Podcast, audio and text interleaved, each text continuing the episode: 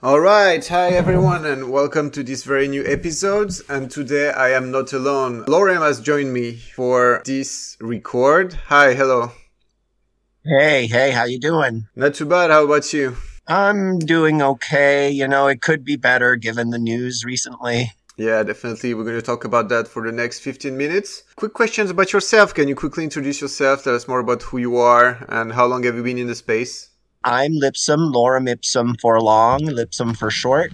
I've been part of the NFT space since May, but I was aware of it since March. Okay. I do I do uh, surrealist kind of art. You can find me on Twitter at at Lipsum. Okay, perfect. Where where are you from? Just let us know. Oh, where am I from? Um, I'm originally from I'm originally from Puerto Rico. Okay. Yeah, the U.S. Uh, U.S. colony. I uh, moved. I moved to the Northeast to Massachusetts, and now I live there. So I'm originally from Puerto Rico. Spanish is my first language, technically, but Okay. I grew up on cable TV. okay. Let's start from that. I'll put some some context here. He he cannot stopped working because his founder Rafa decided that he he will drop. I don't know if he decided he will drop. I don't don't know if he decided he will harm the community. I don't know exactly what were his motives. But something I saw and something we heard a few minutes ago together is that whole conversation about something I do not understand and maybe you can enlighten me because you're coming also from, from Latin America. What's this whole narrative behind, let's say, Americans trying to Mhm. put their hands on Hik- Hic et Nunc uh, like they did before, like previous colony and so on. Where, where this, is this narrative coming from? Can you enlighten me about that? Sure. Hen originally was, as I understand it, was a project that originated in Brazil. Okay. And um, pe- people in Brazil who are in the crypto space are very, very defensive of its place, its rightful place as a as a leading marketplace for a while in the Tezos sphere. It was it was there was a time when the only play there you could only mint pretty much on Ether and Tez, and of all the of all the Tez marketplaces, the one that you could get, you could see the most real like movement was was Hen. And so part of the narrative comes from the leader himself, Raphael, who Okay. um would always talk about the would always talk about the project as an experiment, as like a social philosophical experiment for for decentralization and a certain type of philosophical view that he had of how people should be trading things.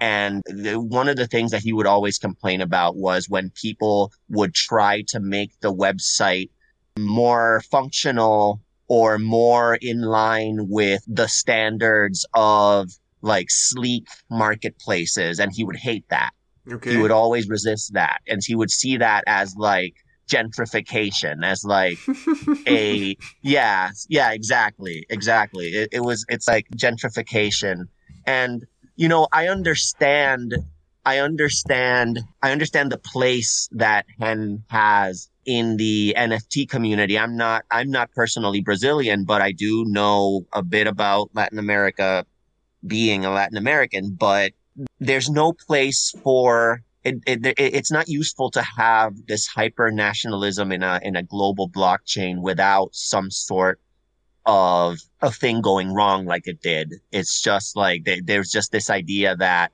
oh the Americans are coming to take all the soul away from Hen and Yeah, turn it into. Walmart. Yeah. You know, turn it into Henmart. I understand. If I may comment on that, though, I didn't know the narrative at all. In the in the Twitter fleet we were listening together a few minutes ago, someone said everyone knows about those stories. To be honest, I have no idea, and Mhm. it's a narrative that I, I did not deep dive into that. What I saw, and really, I'm, I'm I'm working in marketing basically, and what I saw is that the platform itself was very difficult to use. Mhm. However, you got rewarded if you spent time on it trying to find gems, trying to find artists. Even the search engine was was not that great. So if you were looking for something specific, you had a very hard time finding what what you were you were looking for. But it was also an opportunity to have people setting themselves as um, curators on Hen, people spending time on the platform, trying to find specific art, specific artists. So I saw that develop. Mm-hmm. However, yeah. if you think from purely and and it's, it's not a bad word marketing perspective and user experience perspective as soon as other platforms emerge with a better user interface and better user experience people started switching just because it was easier to use it was also saving you tons of time uh, nft is very time consuming and if like me it's not your full-time occupation when you have two hours from let's say midnight and to 2 a.m. to search for art. You don't want to be stuck on a page trying to load art. That's definitely mm-hmm. something uh, I like people take into consideration also. Yeah. The, the the description that I hear a lot is that Hen was like going to a used record store and that you could walk along and see these boxes full of records or in this case like digital art and you could walk around and you could look around and look through all these gems of of art that is less uh, less uh, not even less appreciated but that it's it's towards a different audience and there's this kind of like mystique of like the hacker punk side back street kind of idea that you're purchasing as directly as possible with someone else. And it's funny you mentioned the marketing perspective because to them, I would say, or at least to Raphael, it would seem that marketing, the market, even considering the marketing perspective is verboten, is, is forbidden because okay. that, that's already, yeah, that's already losing, capitalizing. That's already colonizing. I haven't read all the material coming from, from Hen. However, the ability to make it accessible to the maximum amount of people and having a, a, slick user interface, I don't see how that's not aligned with the purpose to, to make it easy for everyone, wherever you're from, to put your mm-hmm. art yeah. on the blockchain, sell it, share it, communicate around it.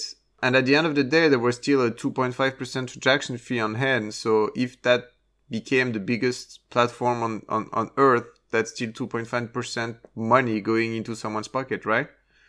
Mm-hmm. Mm-hmm.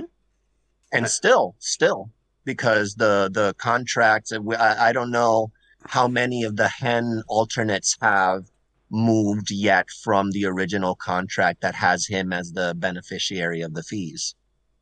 And, and that's, that's excellent transition to my next topic. You told me you had knowledge about other platforms and, and what's happening. So can you tell us a little bit more about your current state of knowledge? What are the current mirrors that are working? How safe they are? Mm-hmm. Can you, mm-hmm. can you share with us your two cents about that?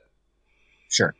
Sure. There are marketplaces that I'm going to call hen alternates and there are platforms that are separate and yet still and in the same Tezos atmosphere. For for one, for the and as far as the Tez as and as far as the hen alternates have the hen tools, you have the the Tez tools fork, which I think is the one that the NFT community Twitter is uh, related with. Is, um, so it's the one that, coming from Tezos, um, teztools.io, right? Yes, I believe so. Okay. There's anything I personally would not relate myself or would not risk going into, I would be remiss to go into a project that is not at least considering in the future to move away from the base uh, contract. Okay. I'm not sure how much that fork is leaning towards it, but in as far as I've seen from the the kind of politics of where this argument is going, you you certainly have people you certainly have people who are you certainly have people who are willing to do the same thing and make the same mistakes. Okay. And so I would not associate with anything that has to relate with with the original contract if there's no plans to move ahead. So I would that would when choosing a place I would consider that as the as the first point of what I would choose. Okay, so just to clarify, because we started from tezostool.io, then you made you made that statement. So you're just saying platform, and you say, okay, if you oh, want sorry. to go there, just be careful and check what's their plan, if they're planning to keep the old contracts or if they're planning to build their, their new thing. But that mm-hmm. works also for Hackathon, I guess, and mm-hmm. for, for uh, ik.if, which is running, mm-hmm. uh, ik at nuke.cc. Mm-hmm.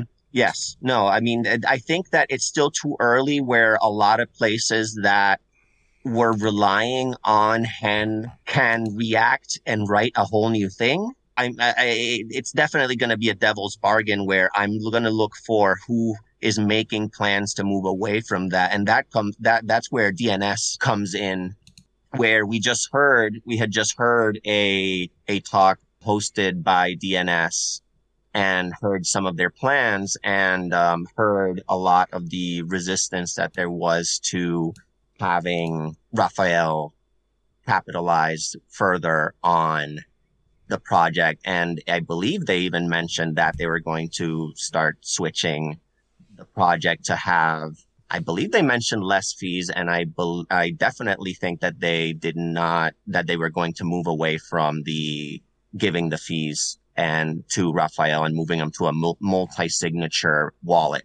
Yeah, here uh, for for the people who are not super familiar with all that stuff, quick clarifications here so for everyone to understand. All the mirror platforms that are live today are still using the previous smart contracts, so the one that were that were built for Ethereum. And just to make it clear, this means that first, before syncing your wallet to any of those platforms, just check their credentials. So if it's a platform that marketplace that has been, let's say, endorsed by the community and by the community, just say open Twitter and check if there's, there's someone raging about it because there's so many developers here. They would tell if there's something too fishy.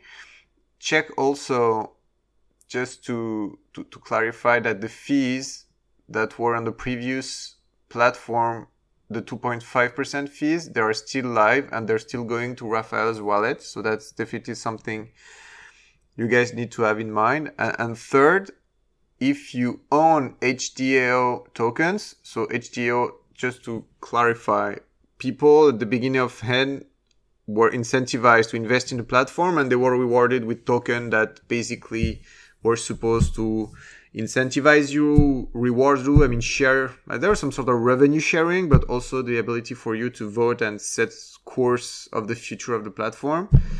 Those tokens also are still well on the blockchain. No one knows really what to do with it. Was a quick clarification for people not super aware of the details. And and, and thank you, uh, Lorem, for, for sharing your perspective on this. Thank you. I have a I have a quick questions about safety, security, I mean, public service announcement, if I may say. Mm-hmm. What are the risks if you sync your wallet with a, um, I don't know if you know that, but the, the risk if you sync the wallet with a non, I don't know, I wouldn't say certified, yeah. but safe platform marketplace? Yeah.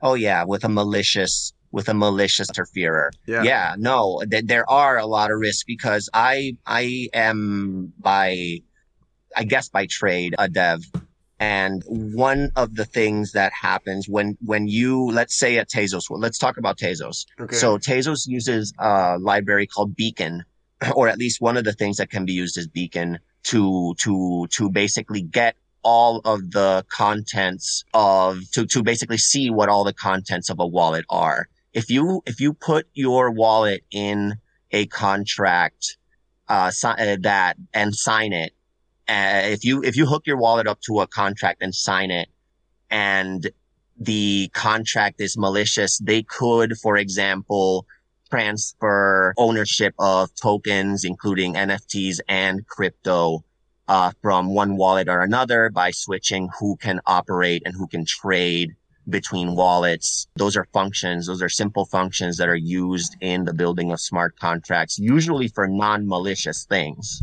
Other things, other things that could happen is, yeah, the, the, the, the, the, okay, if, if you can, if your wallet, if you give permission to any contract without knowing what it does, it gives an attacker free reign to do whatever with the contents of the wallet. Yeah this is where I think community plays a huge part, and this is where we basically our own vigilante. We check every platform. We make, I mean, you yourself, you can check what's happening. Others can do too, but just make sure people that in the rush of trying to find a new platform, in the rush of dropping your art or buying art, just make sure that you use platforms that are now endorsed by the community. Just make sure you follow the right people. Can, can you also, it's, I think we towards the end, it's been 15 minutes now.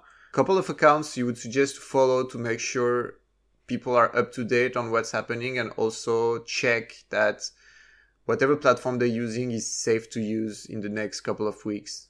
Oh man, I would check. Definitely, I would keep track of what DNS is mentioning because we we saw we heard that they're kind of keeping they're they're they're more open to talking with the rest of the community that was originally uh, known. So if you want at least part of the of what's going on, definitely follow at DNS. That is Tez Schools is another thing that I would suggest um, following because they, I, they, I mean, they deal with a lot of the infrastructure that's being used. How, how, um, how do you um, spell that? That second account? Oh, Tez Tools. Uh, ah, Tez Tools. Sorry, Tez yeah. Tools. Yeah, you got it. Okay. Yep. Yeah. Sorry. I, yeah, I heard. I, I heard test accent. Schools. I was. I, I no. don't know that one. Okay, Tez Tools. So T E Z T O O L S. Fair yes. Enough. Yes. Perfect. perfect. Yep. So yeah, I would definitely follow uh, follow them. I would. Well, if if I, I mean, may, if I may, on yeah. that one, just follow the hen underscore community Twitter accounts, which is somehow a group of people that was that was involved in hen and continuing answering questions, providing information. There's also they also have their Discord channel, and I think it's good for people to follow this account and at least read what's happening. Mm-hmm. Yeah, yeah, definitely. Yeah, even if one doesn't agree with it or with any of or with part of or any of what's going on, it's good to like hear what's going on from their side, if if at least tactically, you know. I think it's good to hear messages from all sides so that you can build your own opinion, forge your own opinion. Oh, yeah. I don't know exactly in English, but yeah, yeah, yeah. you got it. You got um, it. And Twitter yep. tends to in your newsfeed give you what you want to hear, not necessarily the truth. And that's that's the trap with algorithm. mm-hmm. So so just mm-hmm. make sure you you click on this on the bell, like follow follow those accounts and click on the bell to mm-hmm. make sure you receive notification when they say something because you need to have info from two sides of the table, let's say. mm-hmm. Yeah, yeah, yeah. It's um yeah, there's uh it, it, it's it's at least at least the people the the the projects that I've seen that are nominally honest, like the the official Hen fork. There's also Hick Hick AF was another one that is safe.